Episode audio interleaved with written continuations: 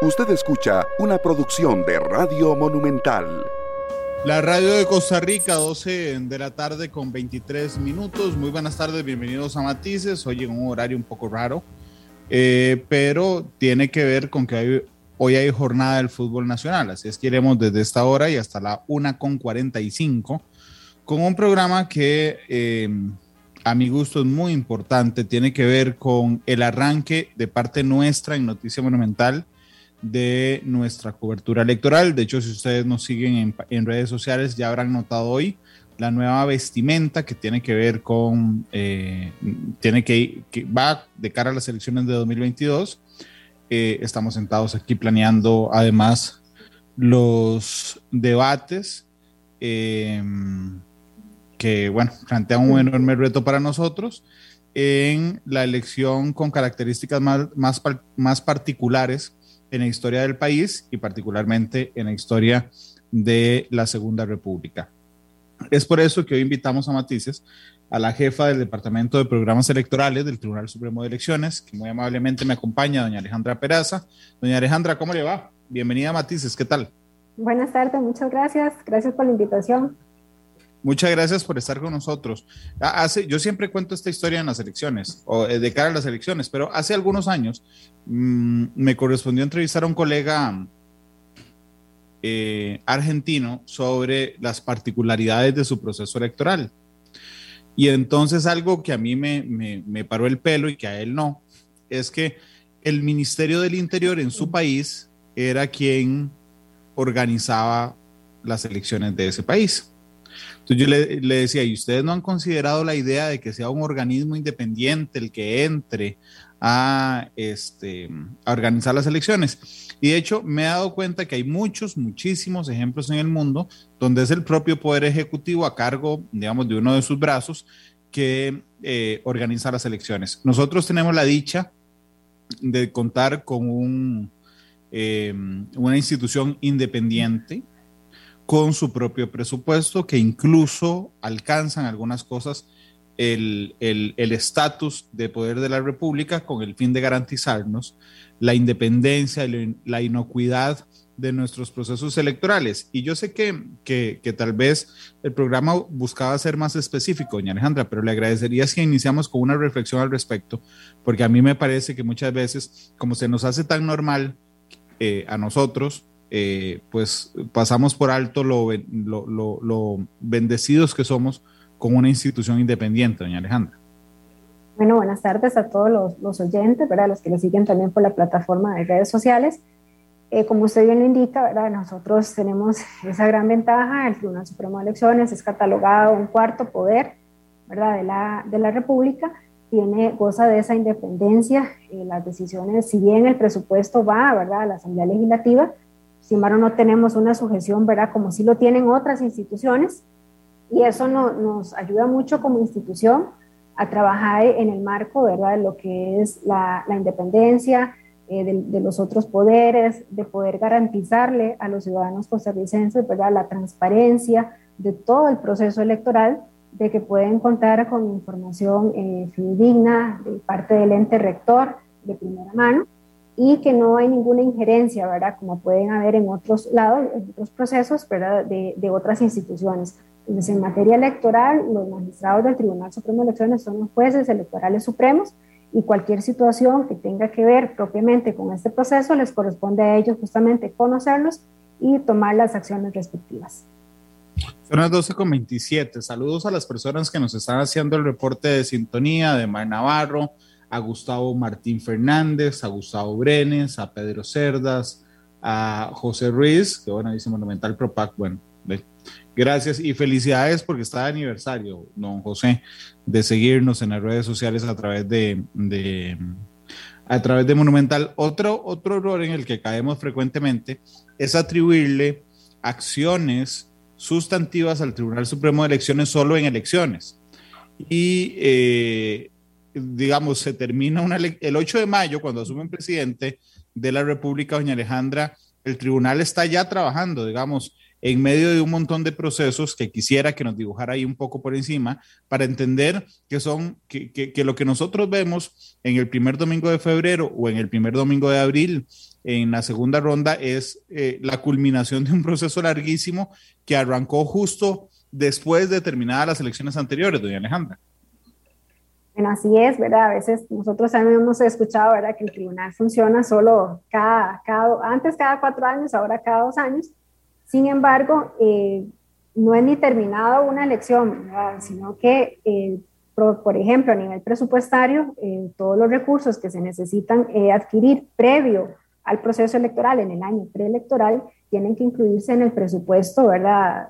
Que, que se formula entre los meses de enero y marzo. Entonces, por ejemplo, para el proceso municipal 2020, nosotros en el mes de enero del 2020 a marzo ya teníamos que tener el presupuesto para 2021. Entonces, ni siquiera habíamos cerrado las elecciones municipales del 2020 cuando ya nosotros estábamos planificando qué íbamos a necesitar de cara a este proceso electoral 2022 para adquirir en el año preelectoral. Entonces, si es un trabajo continuo, ¿verdad? posteriormente, conforme van terminando las diferentes etapas del proceso electoral en el que nos encontremos, comienza lo que es un proceso también de eh, autoevaluación y evaluación del proceso anterior que nos permite determinar oportunidades de mejora de cara al próximo proceso electoral. Toda esta información, estas autoevaluaciones que nosotros realizamos, las hacemos con base en la experiencia ¿verdad? de los diferentes agentes electorales, así como también en las situaciones que los ciudadanos, los medios de prensa nos hacen ver, ¿verdad? Entonces se hace ese proceso de evaluación y se implementan las mejoras que requerimos para el proceso electoral siguiente. Entonces es un proceso continuo, ¿verdad? Inclusive ahorita mientras que no hemos terminado en enero del 2022, vamos a tener que estar haciendo la planificación presupuestaria para el año 2023, que sería el año preelectoral de las elecciones municipales. Hay, una, hay un requisito mm, que no está incluido en la constitución política en el artículo de los requisitos para ser presidente de la República y es tener un partido político. Es decir, nuestro sistema está basado en que quien aspire a la presidencia de la República tiene que tener un partido político. Yo tengo la impresión de que desde 2009, cuando se aprobó el último código electoral, que yo aquí quiero insistir, en los códigos electorales los, em, los aprueba la Asamblea Legislativa, no es el Tribunal Supremo de Elecciones. Eso hay que tenerlo claro para cuando criticamos elementos del, código electoral, porque el, el, tribunal puede ser el árbitro del partido, pero la International Board, las que hace las reglas sobre las que se juega, no son los árbitros, en este caso son los diputados, y eso creo que hay que tenerlo claro. Pero le, le empezaba diciendo, doña Alejandra, que desde la aprobación del Código Electoral de 2009, yo tengo la impresión de que algunas agrupaciones políticas, sin ponerle nombre, eh, o a todas, les ha costado un poco acomodarse a los requisitos de renovación de estructuras, de cumplimiento de algunas normas y también, por supuesto, de los procesos de transparencia que eh, la ciudadanía decidió a través de la Asamblea Legislativa exigirle a esos partidos políticos, de Alejandra. Sí, eh, bueno, como se lo indica, eh, sí, en nuestro caso la única forma que se tiene, ¿verdad?, para lo que es participar en un proceso electoral y inscribir sus candidaturas es a través de, los partidos políticos, que es la agrupación de ciudadanos que buscan participar en un proceso electoral que contienen ciertas características o elementos que los hacen ¿verdad? acercarse para un objetivo, una, una, una línea en común. Eh, nosotros a nivel de código es, la base nuestra, tanto constitución y código, y lo que está establecido a nivel de, del código electoral y de la constitución es lo que tenemos que observar. El tribunal no puede hacer ninguna variación en el caso ¿verdad? de estos elementos normativos, que es la, la regla que nosotros tenemos para poder eh, organizar ya sea procesos selectivos o, o consultivos. Que de hecho, mm, sé que, sé que le estoy pidiendo una opinión respecto a este tema, pero insisto, sin dar nombres de partidos, yo quisiera saber si desde su posición usted nota que a las agrupaciones políticas les costó un poco adecuarse a los requerimientos que los diputados pusieron en, el Código Electoral de 2009 y todo el procedimiento, porque tener un partido político no es, eh, doña Alejandra, nada sencillo. Bueno, es, sí hay, pero siempre hay situaciones que hay personas que, no están de acuerdo, ¿verdad? O incumplen algunos de los requisitos que están establecidos a nivel de código para lo que es la conformación de los partidos políticos. Igual a nivel de plazos, ¿verdad? A veces los plazos ya son plazos establecidos por norma y el tribunal tiene que seguirlos. Entonces, desde ese punto de vista, eh, también hay que tomar en cuenta que en este proceso en particular tenemos la parte de la pandemia, que nos vino a variar un poco, eh, más que todos los plazos que se tenían establecidos a nivel de, cumplimiento de inscripción de partidos políticos, porque posterior eh, a la, la, pandemia en el 2020, muchos partidos no tenían el tiempo ¿verdad? para poder inscribir sus partidos por las asambleas y todos estos requisitos internos que tienen que realizarse. Entonces, en ese marco, el tribunal hizo una interpretación y se eh, amplió ¿verdad? el plazo que un año antes los partidos ya tenían que estar inscritos según lo que está establecido en la norma, ¿verdad? Y la interpretación permitió que los partidos políticos pudieran presentar dentro de un tiempo prudencial esta información. ¿Qué, no definió en tiempo prudencial? Bueno, a nivel ya operativo, a nivel de la Dirección de, Registro Electoral, que es la que tiene a su cargo lo que es la inscripción de candidaturas e inscripción de partidos políticos, se estableció que la fecha máxima en la que podían los partidos terminar todo este proceso era el mes de mayo. ¿Por qué el mes de mayo del 2021? Porque en todo el proceso que tiene que realizar el departamento que lo tiene a su cargo, y más o menos con toda la, la previsión de la información y todo eso, son unos tres meses. Y el tiempo máximo en que la dirección podía emitir resoluciones para la inscripción de partidos políticos era el mes de agosto. Entonces, todo esto para contarles, ¿verdad? Que son situaciones nuevas que se presentaron, ¿verdad? Cambios que, que tuvieron que hacerse y que han ocasionado tal vez algún tipo de, de, de desacomodo, ¿verdad? En, en, lo que se refiere a este proceso en cuanto a los plazos y entender bien esta logística por parte de los partidos políticos. Sí, ¿verdad? Reiterarles, nosotros nos, nos apegamos a lo que está establecido en la norma, los requisitos no son, no son complejos, ¿verdad? De hecho, a nivel del departamento que lo tiene a su cargo, se hace todo un proceso de capacitación, se, se, trata de acercar a las estructuras partidarias, hay documentos a nivel de página web que orienta a los partidos políticos de cuál es el proceso que deben realizar ellos como agrupaciones para poder consolidarse como un partido político y posteriormente llegar a inscribir candidaturas, que es el proceso que acabamos de pasar y con el cual estamos hoy en proceso de análisis. Son las 12 con 35. Gustavo Martín eh, Fernández dice es correcto, pero los ciudadanos esperan una evolución en temas electorales. Hay puntos que se ven y notan en procesos recientes y que dejan mucho que desear.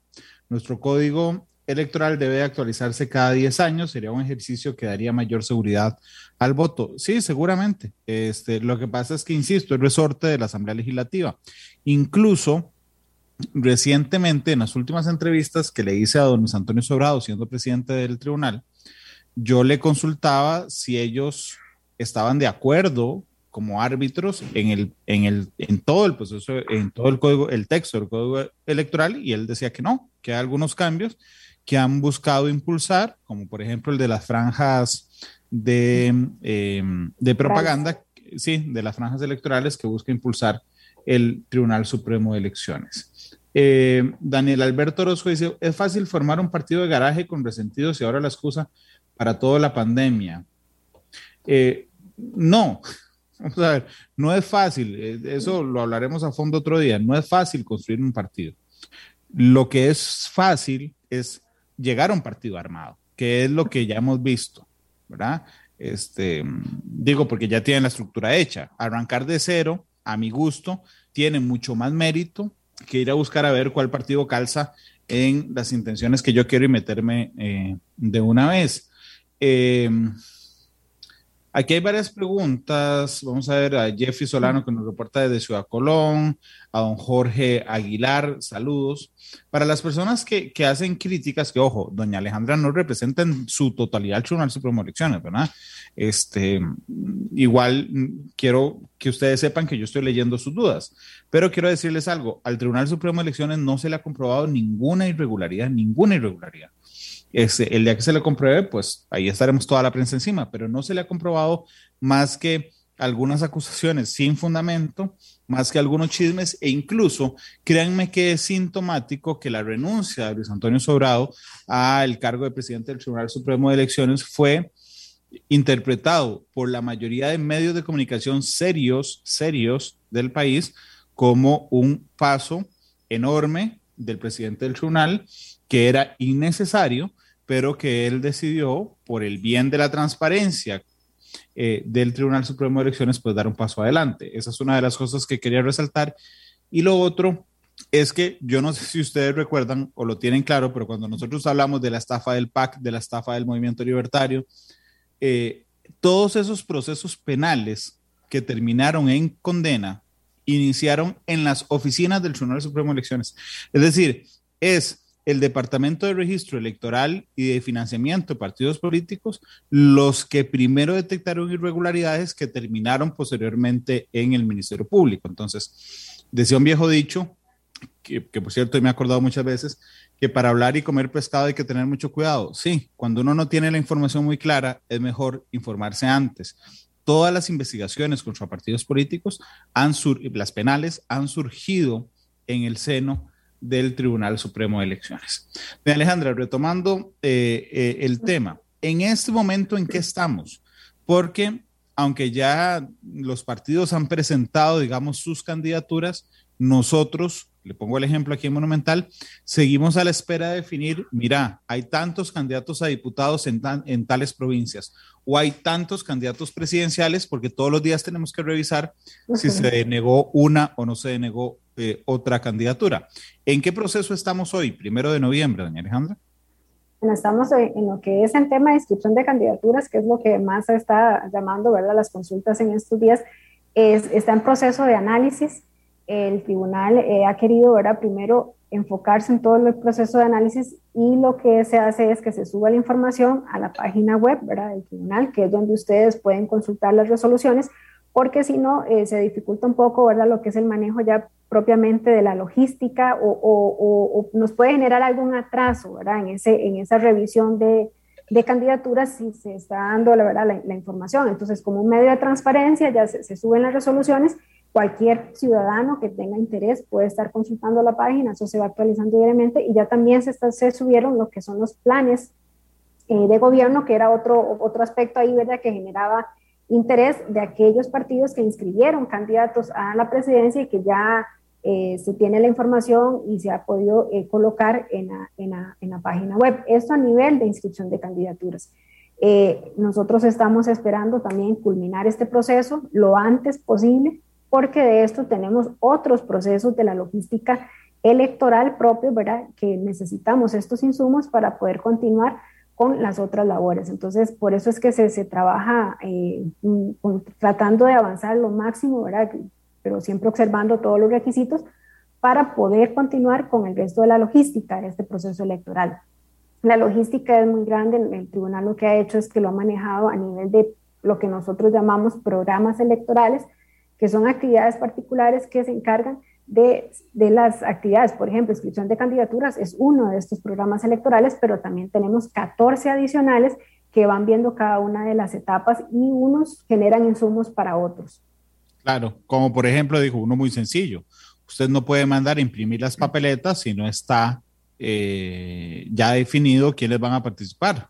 Así es, ese es uno, ¿verdad? Los que más tenemos ahí, por, por eso la, la la necesidad nuestra como, como institución de, de, poder contar con estos, con la inscripción de candidaturas ya finalizada, saber cuántos candidatos a la presidencia vamos a tener, cuántos candidatos a diputación por provincia, porque inclusive hasta por aspectos de, de diseño, ¿verdad? De las, de las papeletas, eh, necesitamos saber la cantidad de espacio que vamos a ocupar para poder continuar con el proceso de impresión de papeletas. El ejemplo que usted pone es el más, uno de los, ¿verdad? Los más... Eh, que muestra más ese ligamen.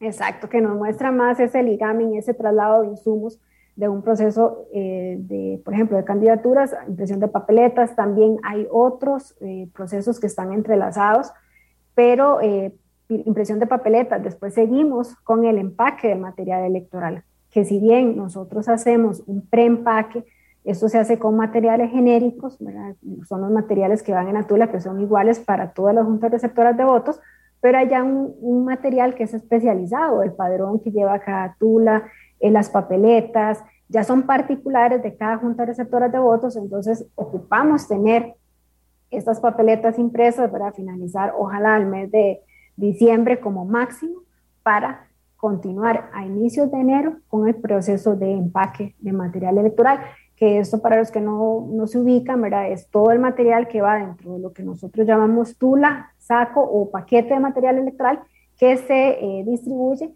a cada una de las juntas receptoras de votos a nivel nacional. Sí, pero doña Alejandra, por ejemplo, hace unos minutos hoy se ratificó la candidatura de Eliezer Feinstein.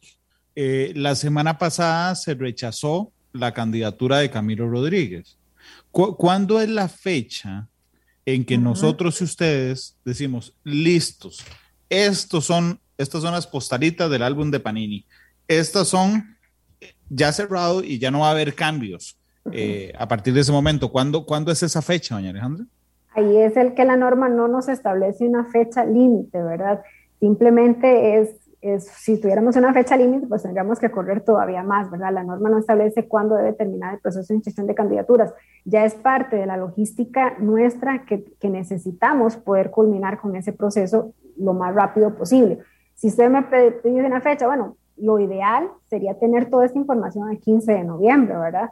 Ya como fecha máxima, ¿verdad? Ya como fecha máxima, no sé, bueno, esperemos no pasar del 30 de, de noviembre, para no atrasar el proceso de impresión de papeletas. ¿Por qué no va a pasar? Porque pueden haber apelaciones o situaciones ¿verdad? que presenten los partidos políticos que puede hacer que esta, este, este proceso eh, se extienda, pero en términos ideales, para todos lo mejor sería poder contar con esta información al 15 de noviembre. Ok, a ver si la entendí bien. Entonces, había fecha de cierre para que los partidos se inscribieran.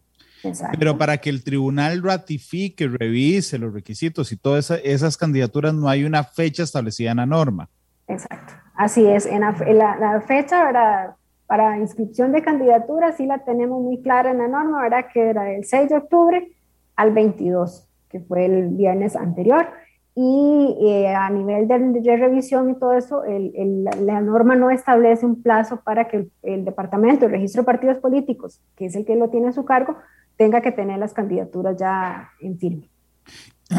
Y en las conversaciones de logística interna, que de ustedes tienen un proceso tan candente como este, eh, más o menos tienen proyectado, doña Alejandra, que efectivamente de aquí al 15 estará resuelto el tema de las inscripciones, o, o les preocupa que haya algún atraso por algo que haya ocurrido de última hora pues como les digo, ¿verdad? Lo, ideal para nosotros siempre ha sido y lo que hemos coordinado es esa fecha. Sin embargo, eh, siempre dejamos ¿verdad? Una, una, fecha máxima por cualquier situación que se presente, que vaya a trazar. Y el problema es que hasta que no todas las candidaturas estén en firmes, no se puede continuar con el proceso de impresión de papeletas, porque no tendríamos la información final. Entonces, en el mejor de los casos, reiterando, ¿verdad? Se, se, se esperaría que esa sea la fecha, pero como fecha máxima sí se puede hablar que del 30. Una situación similar nos pasa en procesos municipales, ¿verdad? Que por la cantidad de diseños y todo que implica y la cantidad de, de, puestos que se escogen, e inclusive nos hemos pasado en algún momento ya no de diciembre con impresión de papeletas, sino un poquito ahí enero. Esperemos que esta vez no sea así, pero son situaciones que tenemos que tener el mejor de los escenarios y el peor de los escenarios para poder responder. Claro, el otro tema eh, que, digamos, hay dos particularidades en esta elección. Una es la pandemia, por supuesto, que ya voy a hablar de eso, y la otra es la enorme cantidad de aspirantes. Hay, un, hay, hay, hay una participación exacerbada. ¿Qué, ¿Qué reto le ha planteado al tribunal, no solo como candidaturas presidenciales, sino a, a diputados también, esta exacerbación de Alejandra que se vive hoy por la participación electoral? Eh, en, esa materia, aunque sabemos que es una expresión de, la democracia y todo lo demás, pues sí genera una preocupación, ¿verdad? porque hay una, a nivel logístico, es, es parte de lo que nosotros tenemos que, entendernos como tribunal, pero tenemos que estar preparados para eso. Sin embargo, a nivel ya de, la parte eh, del manejo, los, los partidos políticos, los ciudadanos, sí se requiere y se ha insistido mucho en un proceso de comunicación que nos permita eh, que las personas puedan conocer quiénes son los aspirantes a cada uno de los puestos, porque antes era muy sencillo, ¿verdad? Antes era más sencillo poder visualizar hasta quiénes son las personas que van a participar. Ahora con la cantidad de, candidatos, pues están eh, enfocando o apostando mucho a lo que es la comunicación, ¿verdad? a contar con información para que los ciudadanos puedan consultar, ya sea en la página web o en las otras herramientas que el tribunal pone a disposición conforme avance el proceso, para que puedan ir a ejercer su voto de manera informada.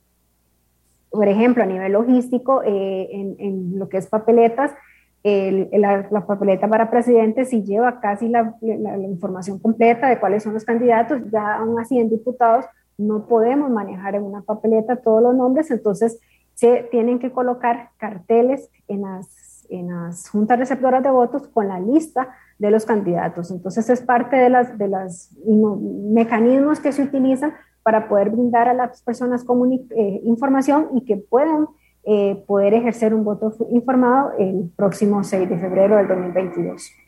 Doña Alejandra, perdón si hoy ando muy lento para, para comprender algunas cosas, pero eh, le, entendí, le entendí muy bien lo del plazo para inscribirse versus que no existe una, un plazo en la norma para resolver. Eh, pero esto me choca con que pasado mañana es, la, es el sorteo del orden en las papeletas. ¿Cómo entiendo esta, esta aparente contradicción de decir, bueno, suave, es que vamos a sortear el orden de las papeletas el próximo miércoles y resulta que aún no tenemos, si le entendí bien, una certeza absoluta de que todos los inscritos van a participar en la elección, doña Alejandra? El sorteo de papeletas se, se realiza con todos los partidos políticos eh, que presentaron candidaturas, tanto para presidencia como para diputaciones. Todos los inscritos. Todos los que inscribieron candidaturas, porque aquí también, ¿verdad? A veces eh, eh, se les confunde un poquito que, por ejemplo, si nosotros nos vamos a la página web y vemos cuáles son los partidos inscritos, hay un montón. Ahí, tenemos diferencias significativas. De ese total de partidos políticos inscritos, que son 55, ¿verdad? Para nacional y provincial y 94 cantonal, solo 38 fueron los que presentaron candidaturas. Estos 38 son los que van a estar en el sorteo que se va a realizar pasado mañana, que justamente 3 de noviembre. Eh, ¿Cómo opera esto, verdad? En el caso de que algunos de esos partidos políticos que ya tienen un lugar no pasen el proceso de inscripción de candidaturas, simplemente el partido se retira y se mueven las, posiciones según el orden en que se encuentra. Por eso es que se realiza de esta forma, se adelanta el proceso de, de lo que es el sorteo de papeletas, se le da participación a todos los que inscribieron candidaturas y posteriormente se hacen los ajustes, porque no, no podríamos salir con el tiempo ahora para cumplir el plazo que hay que hacer el sorteo con el proceso de inscripción de candidaturas. Imaginemos, por, imaginemos una papeleta con 25 candidatos. Entonces, yo tengo cinco arriba, cinco, cinco, o sea, cinco líneas de cinco, ¿verdad? Entonces, usted lo que me está contando es que si, me, si yo tengo 1, 2, 3, 4, 5, 6, 7, 8, 9, 10, 11, 12, 13, y el quinto y el quinto, que es el que está arriba, digamos, a la derecha, no se le acepta la inscripción de sus candidaturas, simplemente el sexto que estaba aquí abajo se mueve al lugar de ese y se van corriendo. Es, e, Exactamente, esa, es la, esa es la lógica que se aplica en este, en este proceso. Se, se, mueven las posiciones en el mismo orden, pero ahí se van moviendo. Ya no quedaríamos con 25, sino con 24. Claro, y esa, eh, sí, y quedarían cuatro líneas de cinco y una de cuatro, por ejemplo, en el ejemplo. Exactamente. en, el, ejemplo sí estaríamos en esa línea. Y entonces la premura es porque tienen que entrar a diseño. Tenemos que entrar inclusive a diseño, esto también nos puede cambiar, pero sería el escenario máximo con el que nosotros tenemos que, que trabajar, ¿verdad? Sí, sí, esto, esto resulta este, bastante llamativo. Perdón, cuando yo le pregunté sobre la cantidad de candidaturas, usted lo dividió en dos la parte logística, digamos que les plantea un reto interno, por supuesto, y la otra es la parte, el reto en comunicación. Y todavía hay otro más, digamos, que sería el reto de, evaluar si, si eso eh, ayuda o no la democracia, pero digamos, en eh, esa es una discusión ciudadana, no necesariamente el Tribunal Supremo de Elecciones. Así que quedémonos en los dos marcos, pero vamos primero a lo, logístico. En, en, lo meramente logístico, ¿qué les complica que existan 25, 26, 27 38, en el caso de los diputados, candidaturas a diferentes puestos. ¿Eso en qué les complica las cosas, doña Alejandra?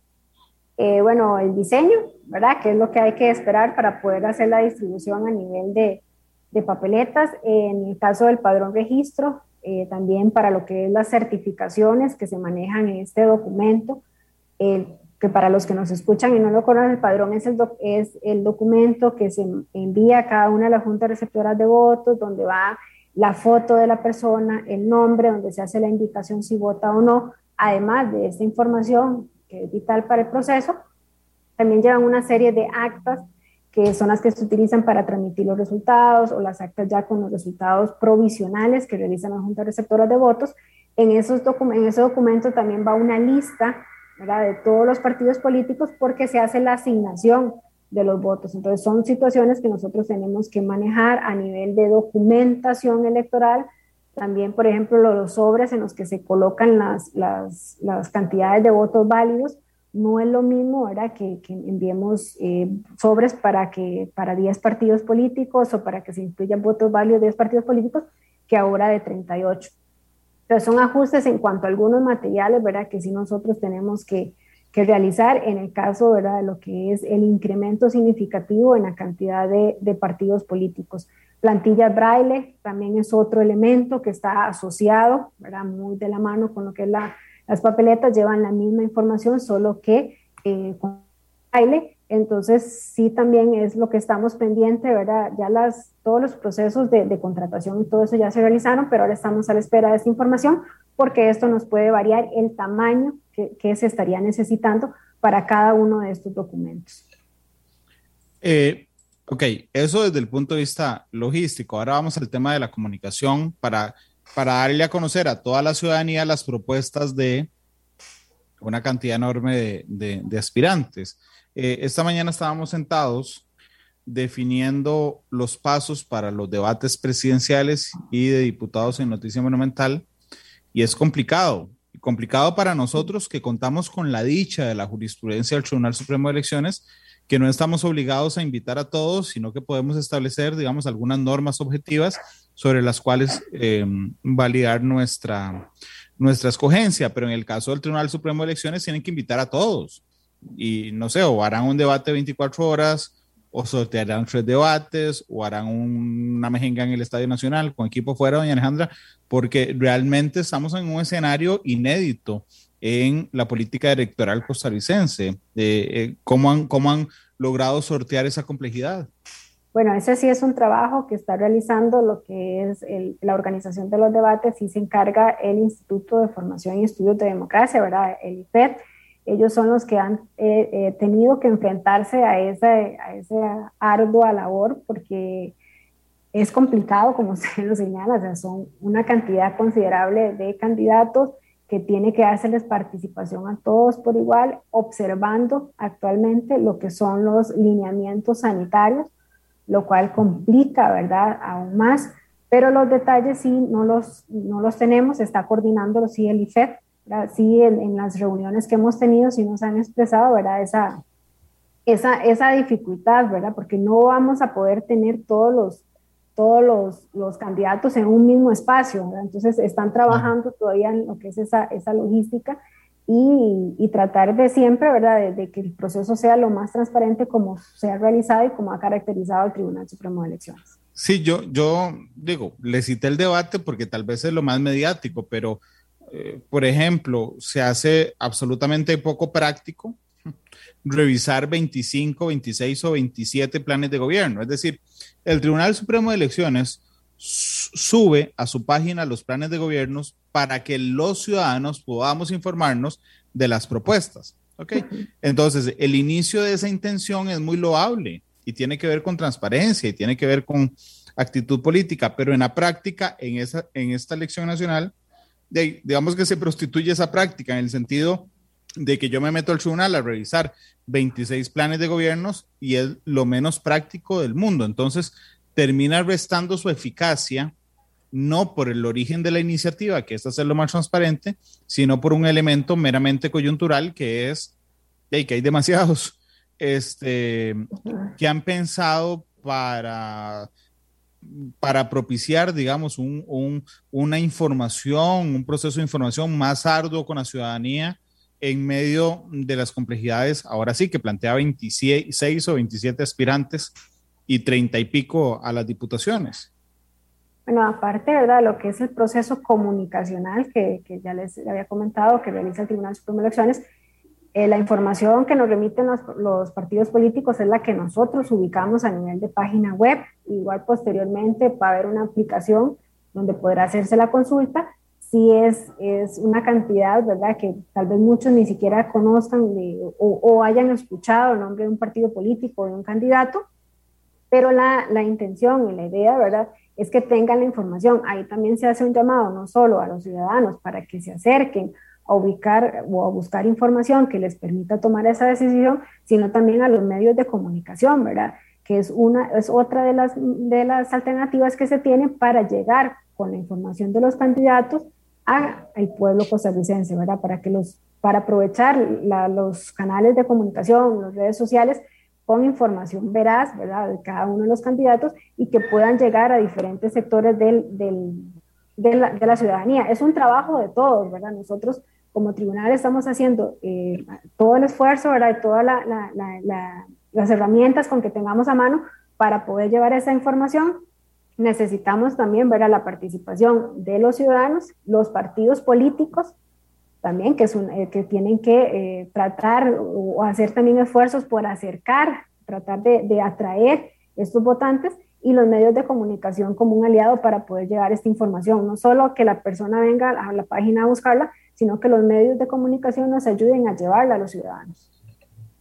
Son las 12 con, con 59. Eh, por aquí. Mm, Vamos a ver, José, José Martín Morales dice, ¿quién vigila que quienes opten por puestos de elección popular reúnan condiciones que los faculten? Ojo, aquí hay que definir qué son condiciones que los faculten. Si nos vamos a las condiciones constitucionales, ¿verdad?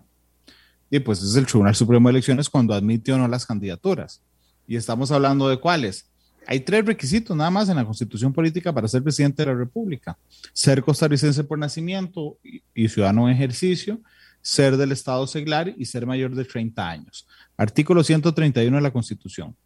Esos son los únicos. Ahora bien, al estimado oyente, si es las actitudes, que sea inteligente, que sea pro, que sea un demócrata, de, le toca a usted y a mí uh, antes de emitir el voto. No hay, no hay ningún esfuerzo, digamos, que pueda establecer el Tribunal Supremo de Elecciones, doña Alejandra, si no me corrige por favor, en la inscripción más allá que los elementos formales, es decir, que una, ustedes no pueden decir, mira, lo que ofrece esta persona es una locura, no pueden decir eso, tienen simplemente decir, es mayor de 30, costarricense, estado seglar, listo, tiene partido, renovó todas las estructuras, va para adentro.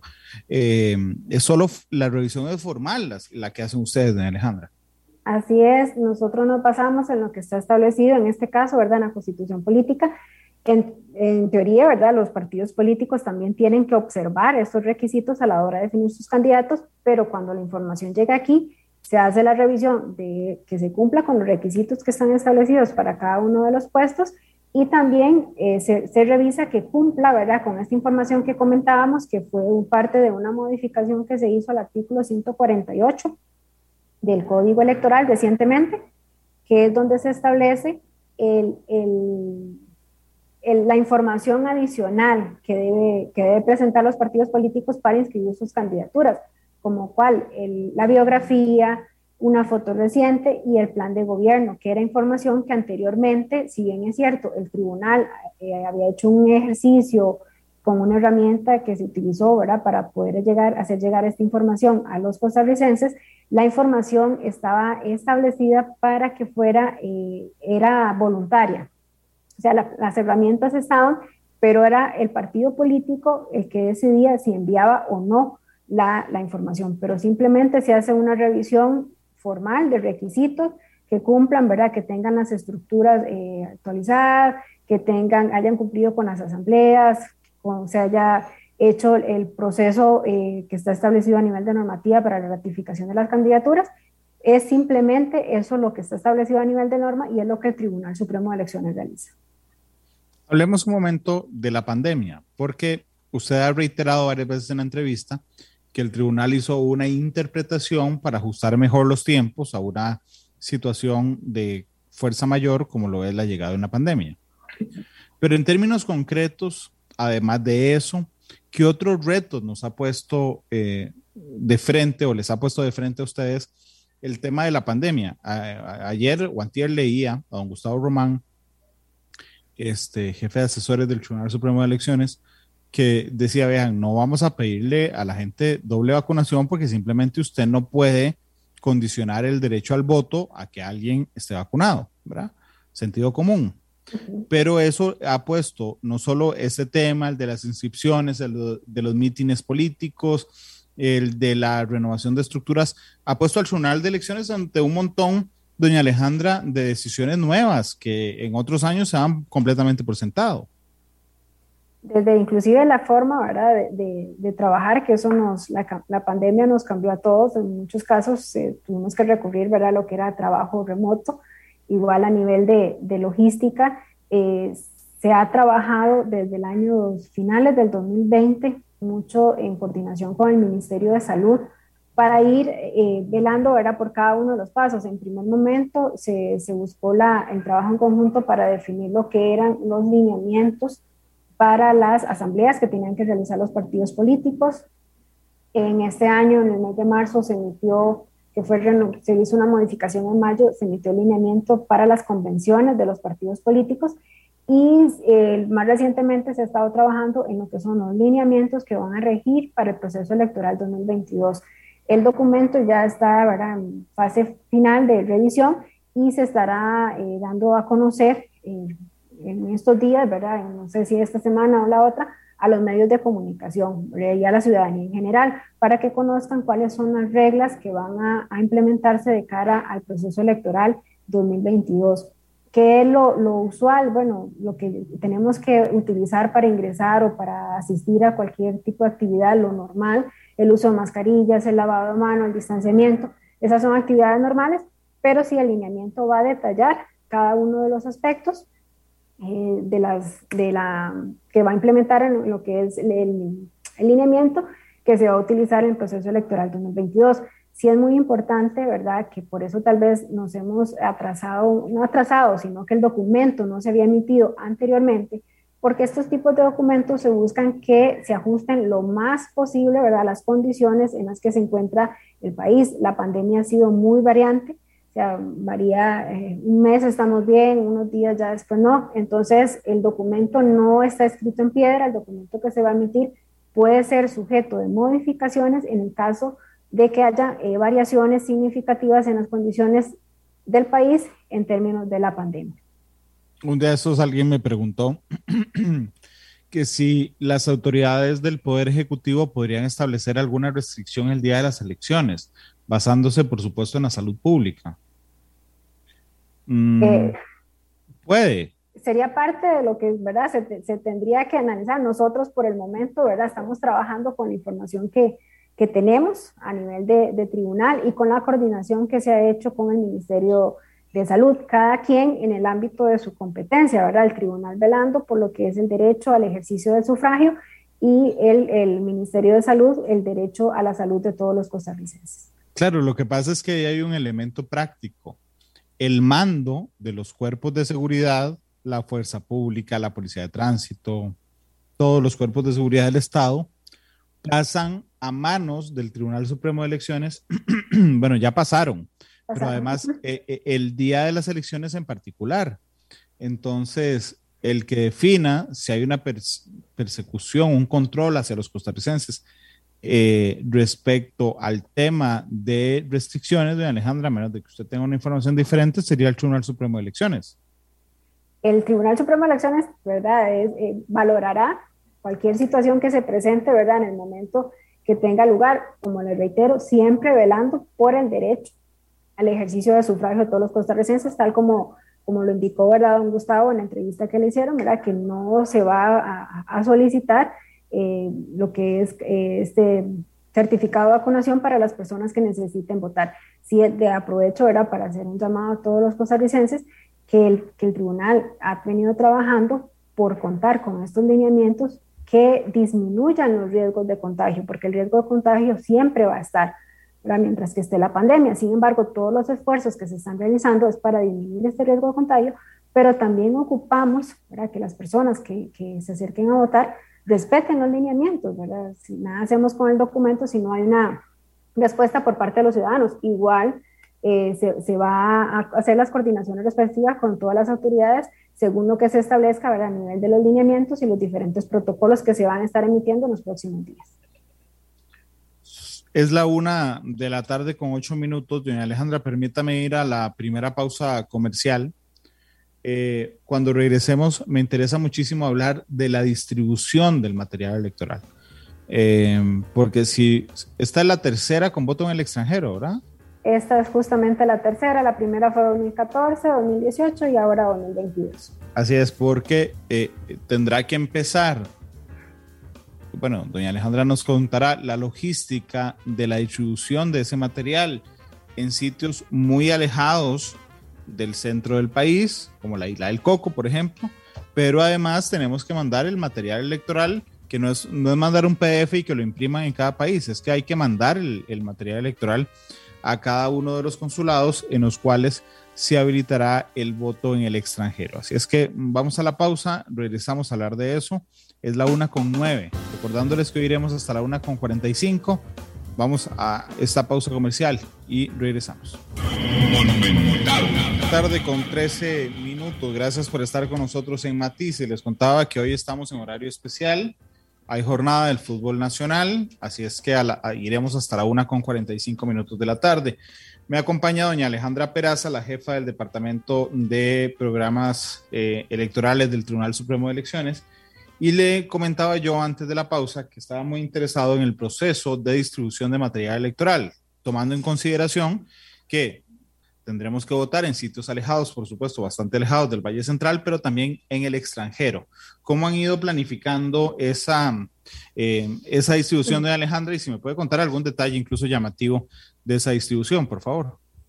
Bueno, en el caso, para iniciar, ¿verdad? Con lo que es voto costarricense en el extranjero, como bien lo decíamos antes de la pausa, es la tercera vez que se va a, realizar el voto costarricense en el extranjero, porque así es establecido en la norma, ¿verdad? Solamente para lo que son procesos eh, presidenciales o bien para eh, consultas populares, pero a nivel nacional. Entonces, ha sido una experiencia que hemos podido desarrollar en coordinación con eh, el Ministerio de Relaciones Exteriores y Culto, con el Departamento Consular, con base en un convenio que se había firmado ya años atrás. Esta coordinación que nos permite poder capacitar nosotros a lo que son los, personal consular que se traslada ahora o que está establecido en diferentes eh, zonas de, de, los, donde hay consulados oficiales, como por ejemplo eh, eh, anteriormente esta, esta, capacitación se realizaba una parte presencial, ¿verdad? Que eran los cónsul que, que, se trasladaban durante el proceso ya electoral y otros virtualmente. Ahora estamos trabajando todo como parte de los cambios a nivel de pandemia en forma virtual. Entonces sí se da ese proceso de, de capacitación y acercamiento. Eh, este personal consular es en el que muchas oportunidades son los que tienen que asumir, ¿verdad? Lo que es el funcionamiento de las juntas receptoras de votos en el extranjero. A nivel de, electores, sí se ha dado un crecimiento significativo. Si tomamos, ¿verdad?, el primer proceso que se hizo voto costarricense en el extranjero, que fue en el 2014, se ha dado un incremento. Eh, iniciamos con 12 mil personas, ¿verdad?, que habían inscribido su, eh, inscrito, perdón, su, su em, trasladado su domicilio electoral para el extranjero. Ahorita, en este proceso, los, con cierre el 30 de, de septiembre tenemos alrededor de 49 mil eh, personas que, que, trasladaron, ¿verdad? O que se inscribieron o que trasladaron su domicilio electoral.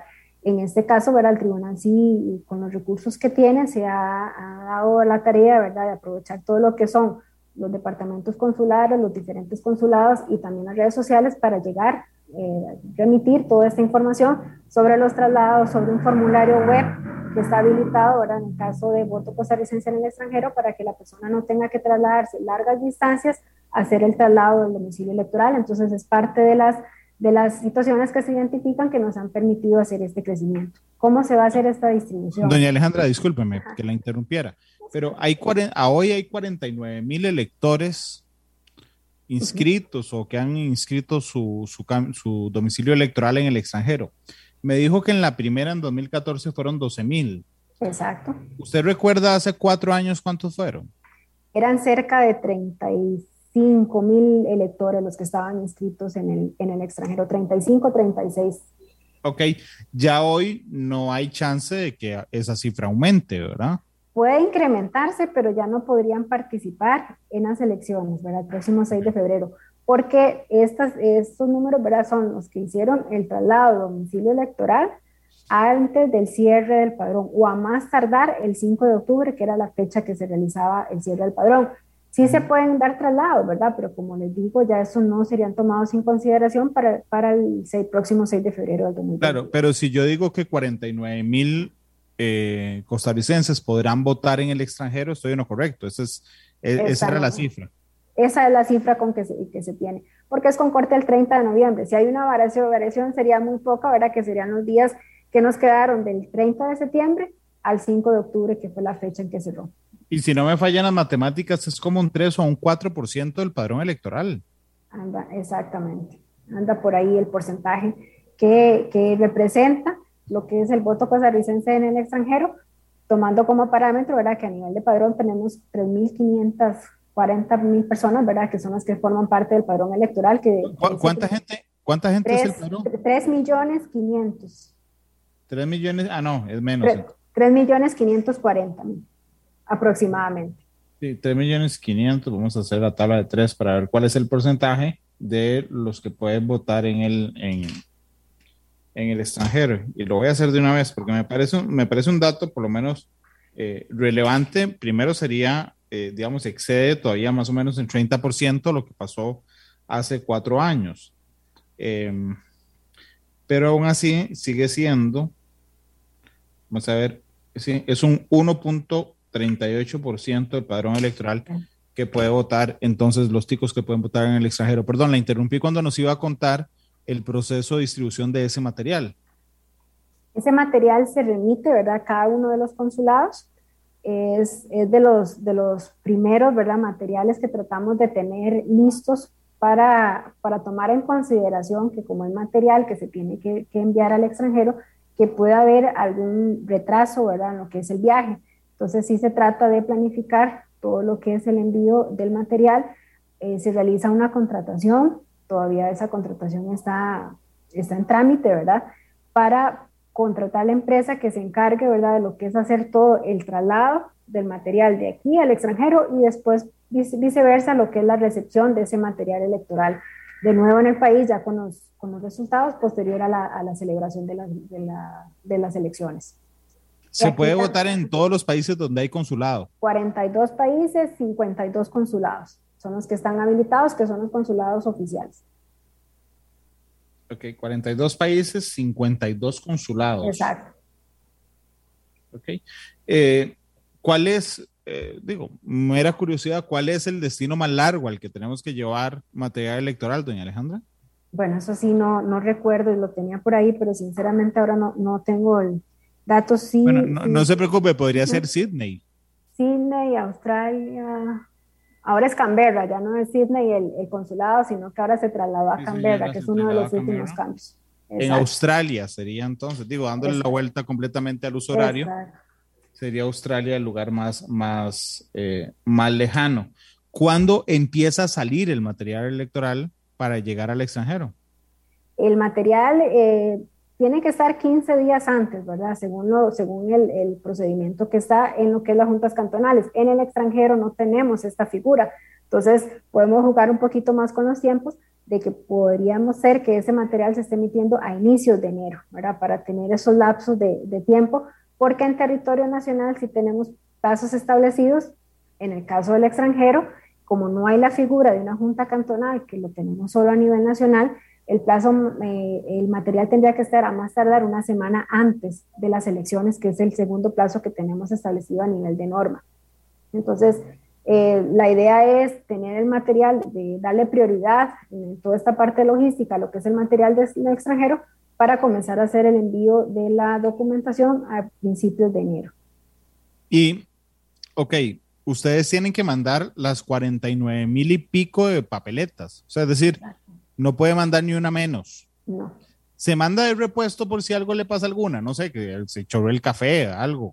usualmente, ¿verdad? Siempre nosotros, como parte del proceso de, impresión, eh, tenemos ciertas eh, reservas, ¿verdad? Para, para el caso de la, que es la reposición de papeletas.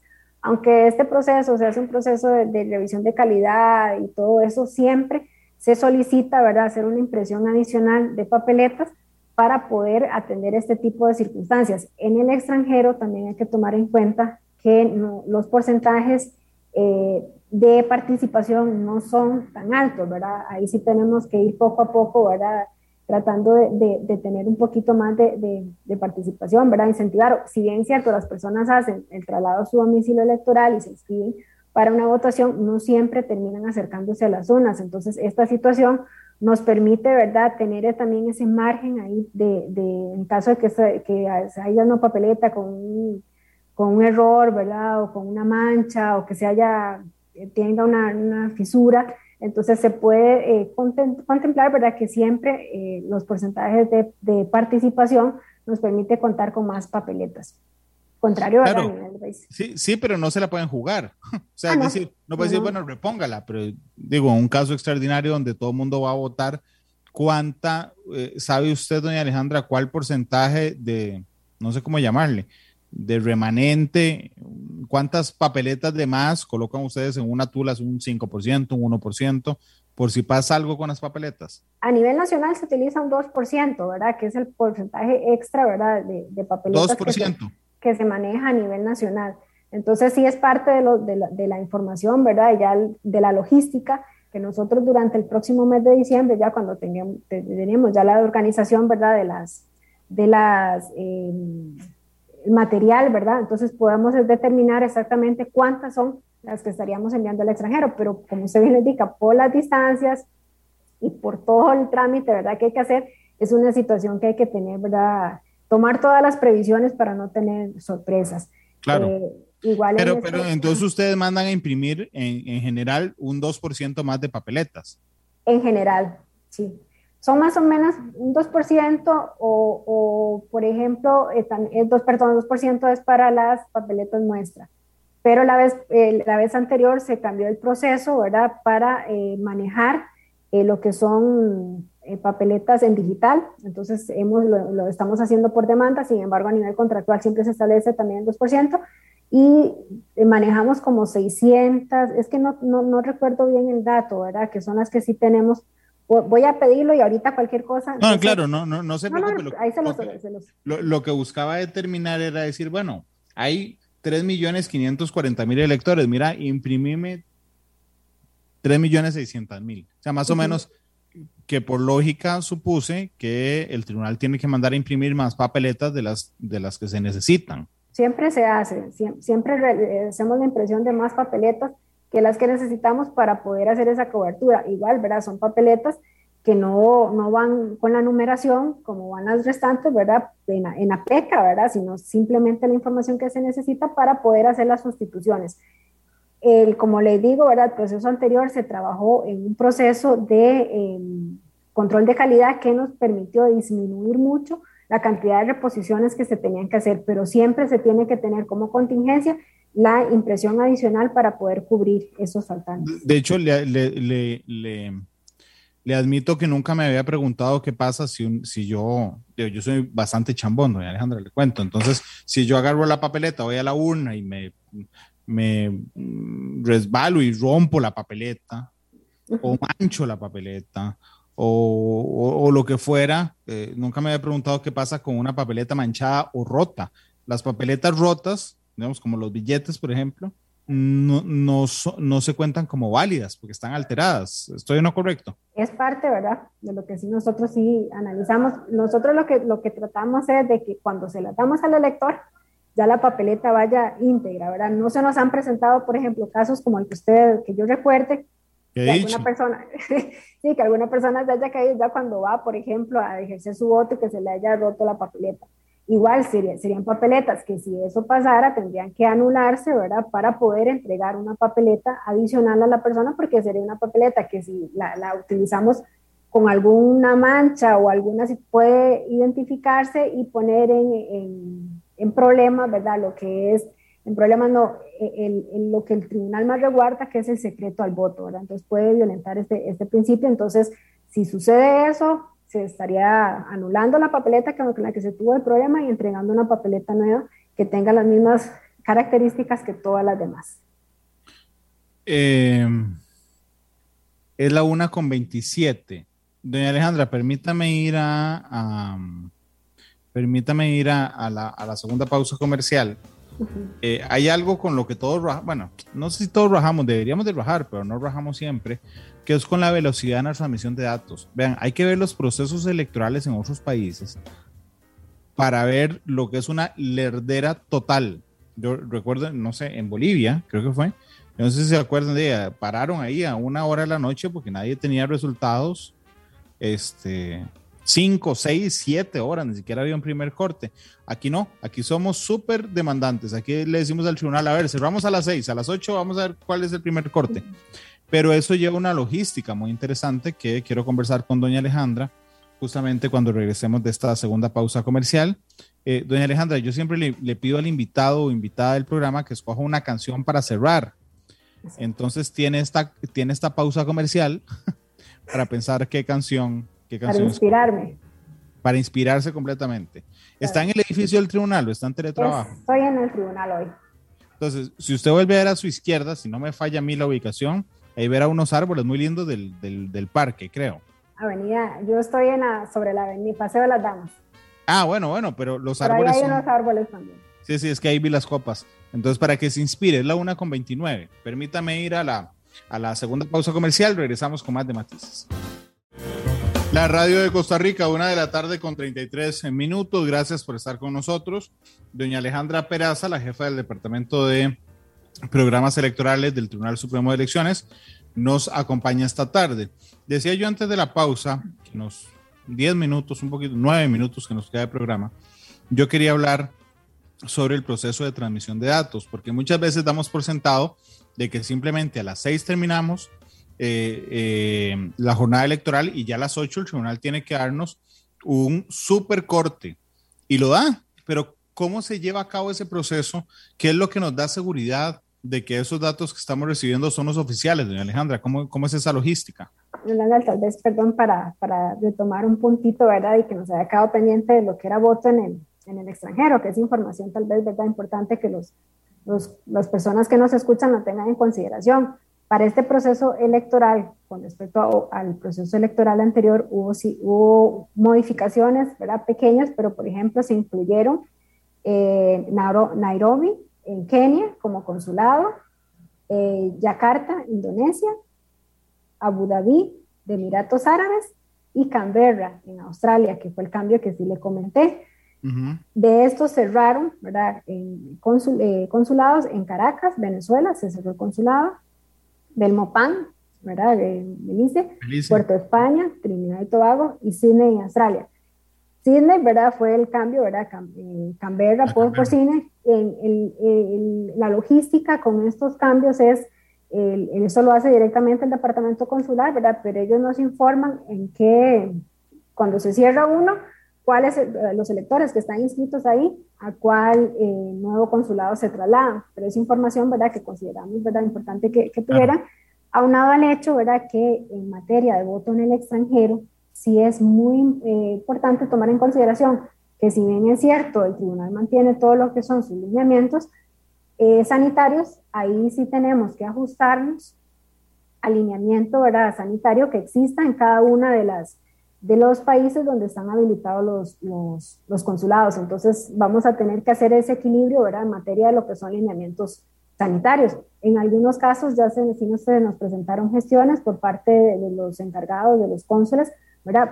tomando en consideración que las, eh, los espacios en los que se encuentran ubicados ¿verdad? son muy pequeños y no les permite atender la cantidad de electores que eventualmente se estarían presentando a votar, entonces se están analizando, ya se, se, se en algunos casos, los traslados de, de, de, estos centros de votación, ¿verdad? Que no se realicen propiamente en el consulado, sino en lugares que queden cerca, pero sin afectar eh, la, la opción ¿verdad? para los costarricenses de emitir su voto, los que están en el extranjero.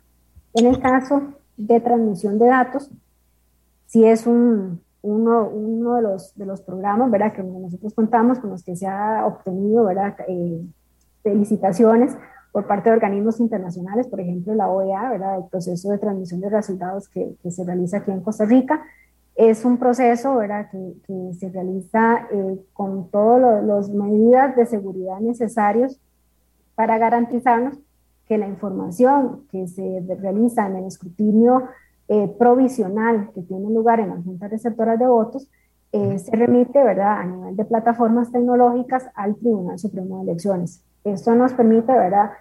contar, como bien nos señalaba usted, con resultados eh, a las, eh, porque se liberan posterior a la, eh, la, sesión solemne que realiza el Tribunal Supremo de Elecciones, usualmente a las 8 de la noche.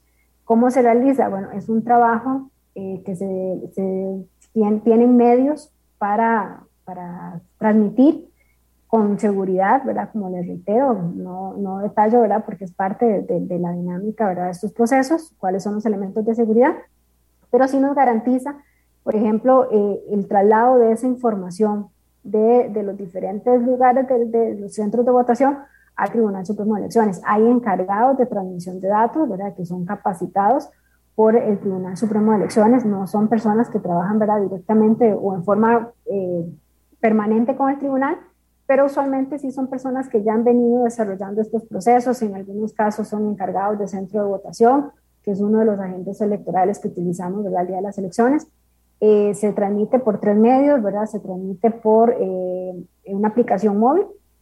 ¿ya? Estos son celulares, ¿verdad? Que se les dan, el tribunal eh, adquiere como parte de un proceso contra se los da a las personas encargadas de transmitir, pero no, no, transmiten desde sus teléfonos propios, sino la aplicación se utiliza en teléfonos que son del Tribunal Supremo de Elecciones.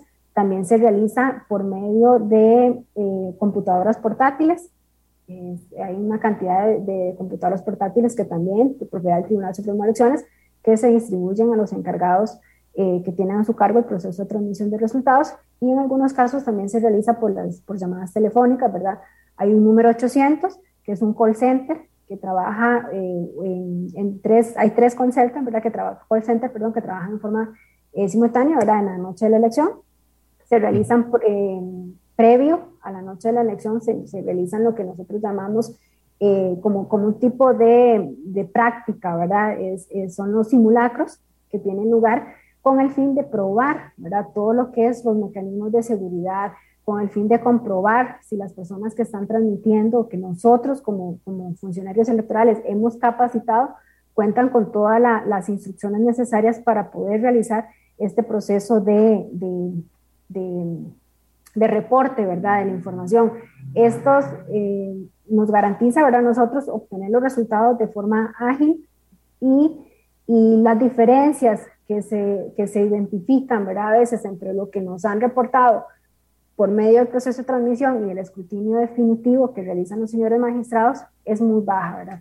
Si acaso creo que andamos por ahí un 1, un 1 resto por ciento, entre una y otra. Aquí para, para, para tranquilidad y todos los costarricenses, el, el proceso, el, el, el, sistema nuestro nos permite ver que la misma información que es escrutada en las juntas receptoras de votos llega al Tribunal Supremo de Elecciones. Entonces, cuando hay diferencias, cuando se pierde el padrón o cuando hay alguna denuncia específica, ese material se vuelve otra vez a revisar en el escrutinio definitivo y se tiene, ¿verdad?, como base el proceso de transmisión, pero en caso que se requiera, se puede revisar que en otros países ese material o las, las, papeletas posterior al proceso se eliminan. Nosotros no, nosotros contamos con diferentes ¿verdad? elementos, además de la certificación de los resultados, que viene, es lo que transmiten y también viene al tribunal. Pero mm, nos quedan dos minutos nada más de programa, doña Alejandra. Pero, por ejemplo, si hay una elección con cinco partidos, entonces yo, está Randall y cuatro personas más, una por partido político, ¿quién más integra la mesa? Ok, los, las mesas son los integrantes, ¿verdad? miembros de mesa, como los conocíamos, ¿verdad? Más comúnmente, son personas que son propuestas por los partidos políticos. Entonces, eh, dentro de las fechas importantes que tenemos, ¿verdad? Ahorita en noviembre está la conformación de las juntas cantonales, y en el mes de diciembre tiene lugar la conformación de las juntas receptoras de votos. Esto es hasta el mes de diciembre, es el 6 de diciembre, 6 o 7, sí, que los partidos políticos tienen para proponer los que son los candidatos o las personas suplentes y propietarias que van a conformar las juntas receptoras de votos. Eso es, perdón, es el 8 de noviembre, el, el 6 de diciembre, sí, sí les había dicho, el 6 de diciembre es esa fecha. Adicionalmente, ¿verdad? porque si, si hemos visto como tribunal una disminución en la cantidad de personas que proponen los partidos políticos, el tribunal cuenta con la figura del auxiliar electoral, que esas sí son personas que el tribunal eh, recluta para elaborar el día de la elección. Ellos tienen, observan ¿verdad? el funcionamiento de la Junta, apoyan ¿verdad? a la Junta receptora de votos y en el caso de que no esté integrada la Junta, asumen las funciones de los integrantes de la Junta receptora de votos. Entonces son capacitados y juramentados, al igual que los integrantes de la Junta, por el Tribunal Supremo de Elecciones. Eh, no, porque lo que le quería preguntar es, estamos los cinco y, y el auxiliar. Ok, termina la elección, venimos, contamos papeletas, uno, dos, tres, usted tiene tantos, todos de acuerdo, sí. Firmamos los cinco, ¿verdad? De que damos por cierto los, los resultados. ¿El auxiliar también tiene que firmar? Cuando hay espacio también, ¿verdad? Para que ellos firmen y si es y si, y si funge como, eh, integrante de la Junta, entonces tiene que proceder con la firma. Adicionalmente están los fiscales, ¿verdad? Que son personas que también, y observadores tanto nacionales como internacionales, que pueden presenciar ese cierre eh, eh, que hacen las juntas receptoras de votos, ese escrutinio preliminar. ¿Y quién, quién, quién transmite, quién es el encargado de transmitir ese dato de la mesa donde estoy yo?